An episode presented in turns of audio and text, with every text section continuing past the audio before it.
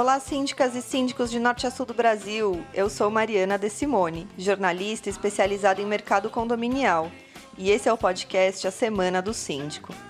No nosso podcast, vamos discutir e debater as notícias mais quentes do mercado condominial, sempre com convidados relevantes. Morar em condomínio, a gente sabe, significa dividir espaço. Afinal, ninguém abre a porta da unidade e já está na rua. Morar em condomínio significa também saber dividir não apenas o espaço comum, respeitar as regras da convenção e do regulamento interno, mas também se comportar de uma forma adequada dentro da própria unidade, não dando festas até de madrugada todo final de semana, por exemplo. Quem seguidamente desrespeita as regras do condomínio e impacta negativamente na vida da sua comunidade recebe um adjetivo: antissocial. Para conversar com a gente sobre o caso do condômino antissocial, que teve o caso bem exposto na nossa mídia especializada, eu convidei o advogado especialista em condomínios André Luiz Junqueira. Ele é sócio da Coelho Junqueira e Roque Advogados e é membro da Comissão de Direito Urbanístico e Imobiliário da OAB Rio. Oi, André, tudo bem? Muito obrigada por conversar com a gente hoje. André, explica pra gente o que aconteceu nesse caso específico do Rio de Janeiro. Bom dia, Mariana. É, o caso do afastamento judicial do condômino aqui em, em um condomínio aqui em Ipanema, tá? aqui no Rio de Janeiro. É, o que aconteceu foi o seguinte: é, há um ano e meio entraram em contato com o nosso escritório, é, falando que havia um indivíduo, um condômino proprietário no prédio, é, fazendo diversos tipos de problemas, né? gerando diversos tipos de problemas. Ele fazia muito barulho, né? berrava, gritava, ficava discutindo, às vezes sozinho ou com outras pessoas, é, na sua unidade, em áreas comuns. É, ele, é, ele, muitas vezes ele discutia com porteiros e ele os ameaçava, né? brigava muito. É, nenhuma agressão física chegou a acontecer, esse era um dos receios, né? não chegou a acontecer, felizmente. É, ele por vezes, é, e até pelo perfil do Facebook dele, ele muitas vezes ia para a rua e não sei se ele acreditava ou imitava aquele Kratos, que é aquele personagem de videogame God of War do, de, do PlayStation. E ele realmente era muito ameaçador. Era um indivíduo forte, alto, tá? E realmente todos tinham muito receio dele. É, e um ano e meio atrás entraram em contato conosco sobre a possibilidade, o que, o que fazer, né? É, com o receio dele, é, apesar de no passado eles terem mandado uma advertência ou outra, eles tiveram receio de pensar em multá-lo. Tá? Tiveram receio também de ir para a Assembleia para discutir a conduta dele. E aí, face a essa situação, fizeram, eu solicitei que eles fizessem um abaixo assinado, que não tem validade é, corriqueira, né? mas que poderia ser um elemento para o juiz avaliar o apoio dos condôminos a uma medida dessas. E nós movemos a ação com vídeos, com é, fotos, com relatos de tudo o que aconteceu. Nenhuma pessoa testemunhou, porque os condôminos tinham medo disso. A gente informou isso para o juiz, de que, olha, infelizmente, é, os condôminos preferem até se mudar do que testemunhar contra essa pessoa com medo de alguma represália. É, e movemos a ação. É, a ação foi julgada, os pedidos foram julgados procedentes e a juíza entendeu que para que cessasse os, os prejuízos à vizinhança, havia realmente necessidade de afastar o indivíduo do condomínio. É, o, o, que muita gente não sabe, porque não consta do processo, é que um pouco antes da sentença, esse condômino vendeu seu imóvel. Tá? É, sabendo de tudo, ele foi intimado, foi citado, foi intimado de todos os atos processuais, não apresentou uma defesa adequada é, e sabiam, tanto o, o proprietário quanto provavelmente sua família, é, que nunca chegou a tomar uma providência efetiva quanto ao convívio dele em relação ao condomínio, mas tomou nessa medida. Então ele se mudou um pouco antes. Ele vendeu o seu imóvel. É, então a gente acredita inclusive que não vai haver recurso dessa sentença, por conta disso. Que bom, então, que nesse caso houve um final feliz para o condomínio, né? O André também explicou para a gente sobre o que é considerado uma conduta antissocial hoje. Existem dois tipos de níveis quanto às medidas que devem ser tomadas. É, qualquer descumprimento de dever condominial é um ato antissocial. Quando a pessoa deixa de pagar sua cota, atrasa, ela está praticando um ato antissocial. Agora, tem um outro antissocial, que é um antissocial que gera grave incompatibilidade de convivência, que é o caso dessa ação. Né? Esses casos são eh, menor quantidade, naturalmente, mas infelizmente uma quantidade muito superior ao que nós gostaríamos. Né?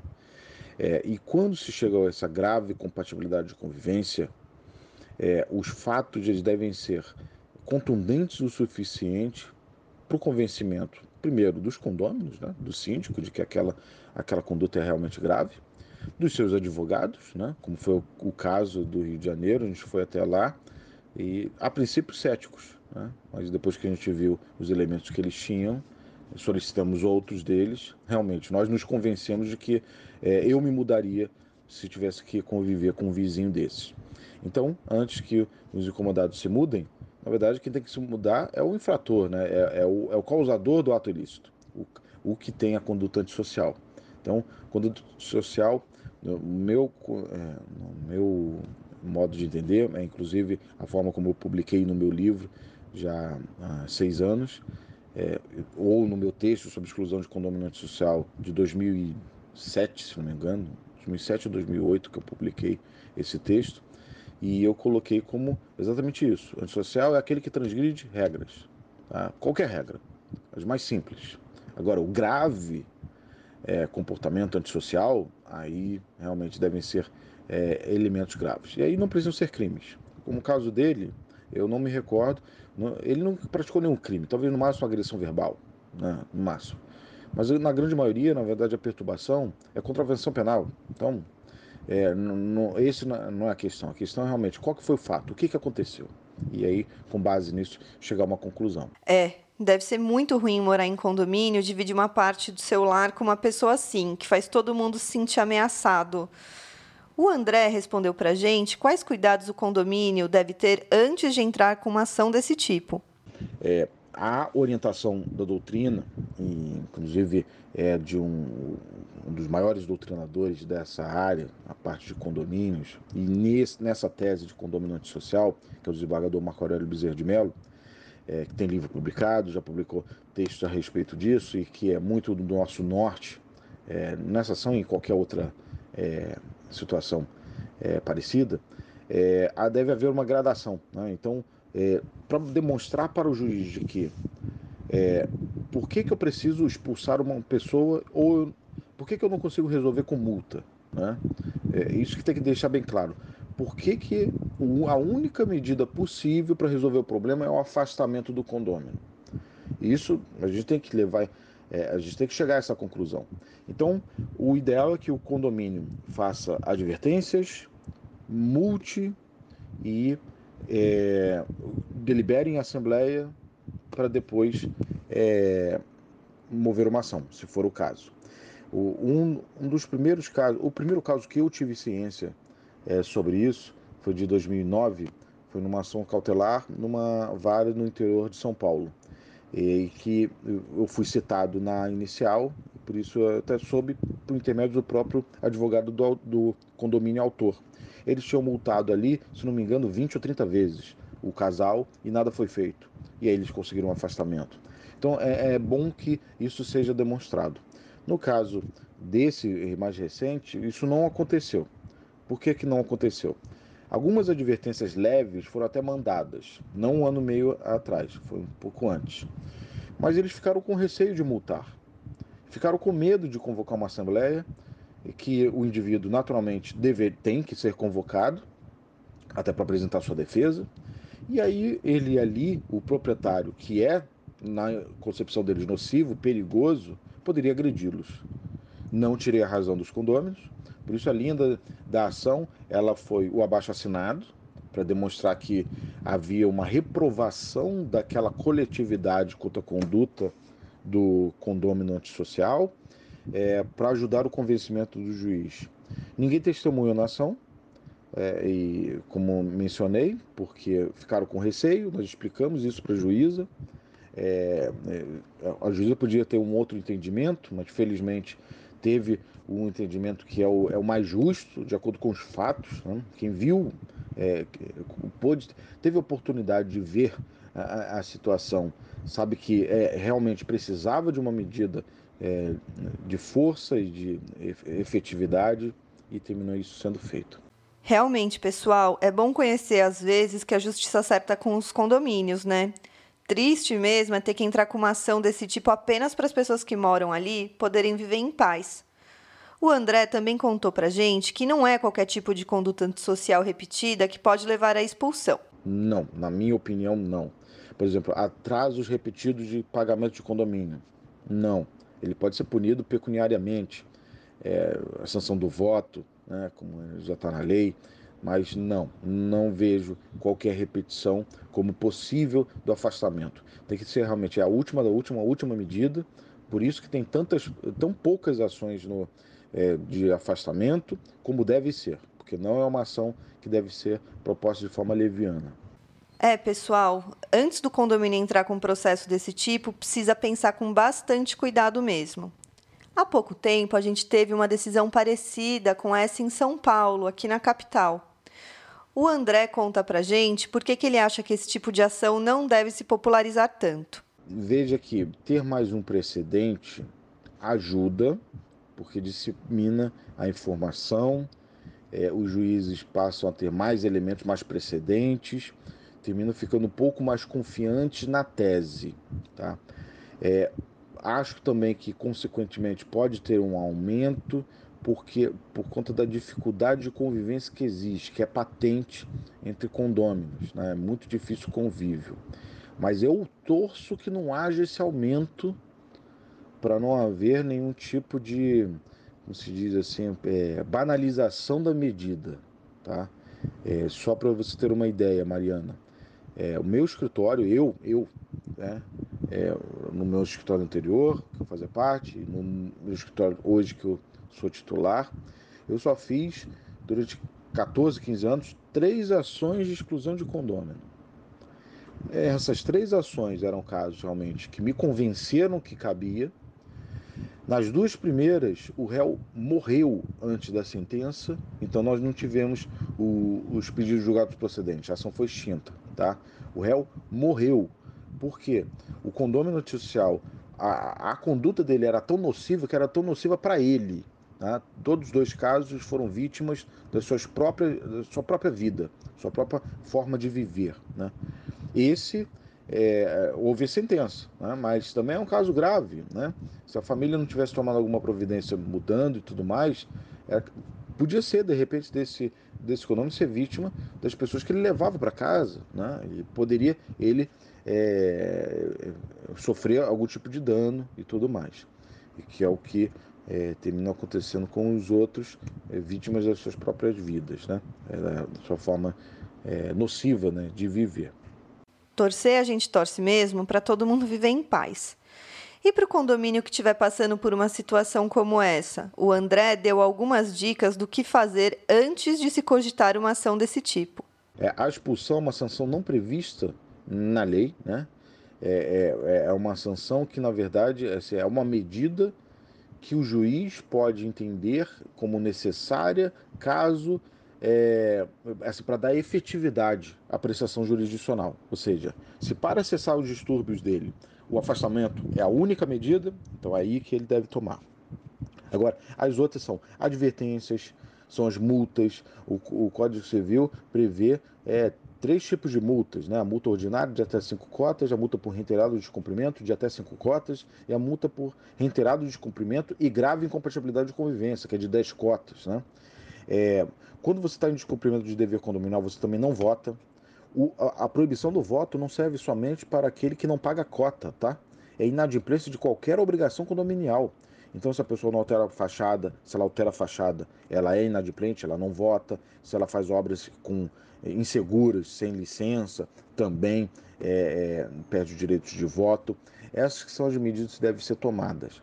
É, o, assim, e elas preferencialmente devem ser tomadas antes de se pensar no afastamento. Tá vendo, pessoal? O condomínio tem uma série de ferramentas para tentar coibir esse tipo de situação. Mas se chegar a ter mesmo que expulsar o condômino, você sabe o que acontece com a unidade? O André explicou para gente. É, uma decisão de afastamento judicial, seja permanente ou temporária, no caso foi permanente, é, é depois do trânsito do julgado, né? Ela só passa, essa sentença só vai ter, é, só vai vigorar, ele só pode ser expulso depois que não ter tiver nenhum outro recurso. Foi o caso dessa sentença. Ele já se mudou, então já está resolvido. É, ele pode, ele continua sendo proprietário, então ele pode alugar, ele pode vender, ele pode defender, é, reivindicar a sua posse, a sua propriedade. O que ele fica prejudicado é quanto ao uso. Ele não consegue usar a unidade imobiliária dele. Ele, ele perde a posse direta. Ou seja, a propriedade dele é sensivelmente lesada. Ele não perde, mas ela fica realmente prejudicada. Ele fica parecido é, é, é, com o nu proprietário, né, quando ele dá o imóvel em usufruto. Só que ele continua com a fruição. Então, é, é, é, mas ele não fica com a propriedade plena, ele termina ficando sim prejudicado. Ele perde o direito ao convívio por não ter a civilidade adequada para conviver com os condôminos. E mas continua como proprietário, não é desapropriado de forma alguma. É, não é algo absurdo porque juízes podem tirar a propriedade das pessoas. É isso que é a penhora, né? A pessoa deve, ele penhora o bem e expropria de forma forçada o bem de uma pessoa, né? E dever uma cota é uma coisa, agredir os condôminos é outra, muito mais grave. Então, não, não é algo que fosse impossível. Mas aqui a medida ela é precisa, ela é somente para que ele não prejudique os demais. Então, não há necessidade de tirar a propriedade dele. Ele continua com o patrimônio, ele só não a utiliza. Que bom que o proprietário pode seguir alugando, cedendo o imóvel e pagando a taxa condominial dele, né? Que fica proibido mesmo é a presença da pessoa no condomínio, que era o que estava incomodando.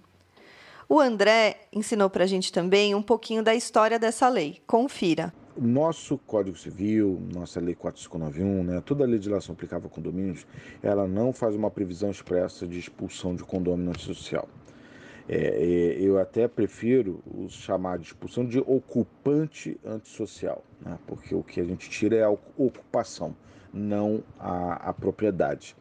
É, e o, diferente da legislação, por exemplo, argentina, né, que tem uma previsão específica, é, e, outras que têm previsão de exclusão, sim.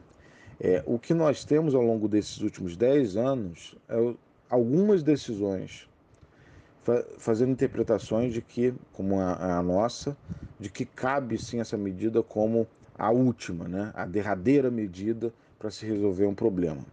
É, e os fatos devem ser contundentes para isso. É, o tema, o, nós devemos ter provavelmente uma dezena de decisões ao longo de uma década a favor disso. Ou seja, são muito poucas decisões, como, na minha opinião, acredito que deve, devam ser. Tá? Que esse, é, essa tese não deve ser banalizada. É, muitos defendem que é uma tese que não tem fundamento, legal, pela ausência de previsão, mas é, nós não compartilhamos isso. É uma tese realmente que deve ser muito respeitada, é, no sentido de que é, vamos usá-la muito pouco, né? devemos usá-la muito pouco e devemos priorizar outras medidas. É, no, no caso, a juíza se convenceu de acordo com os fatos, mas poderia ter sido diferente. Ela poderia ter pensado na impossibilidade jurídica do pedido, pensando como muitas outras pessoas. Mas o, o, o juiz, felizmente, essa geração de juízes que nós temos no judiciário, e aí eu tenho que elogiar o nosso Tribunal do Rio, é, apesar de podemos ter uma ou outra crítica, mas em geral a qualidade dos julgados é boa. Esse foi o nosso primeiro convidado do podcast Semana do Síndico. Muito obrigada por aceitar nosso convite, André. Sempre uma satisfação enorme falar com você. Eu agradeço o convite, Mariana, tá? Muito agradecido. Até a próxima.